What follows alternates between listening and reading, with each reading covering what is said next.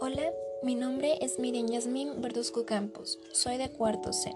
A continuación hablaré sobre las comunidades virtuales. Una comunidad virtual aparece cuando un grupo de personas, una comunidad real, sean profesionales, estudiantes o un grupo con afecciones comunes, usa la telemática para mantener y ampliar la comunicación.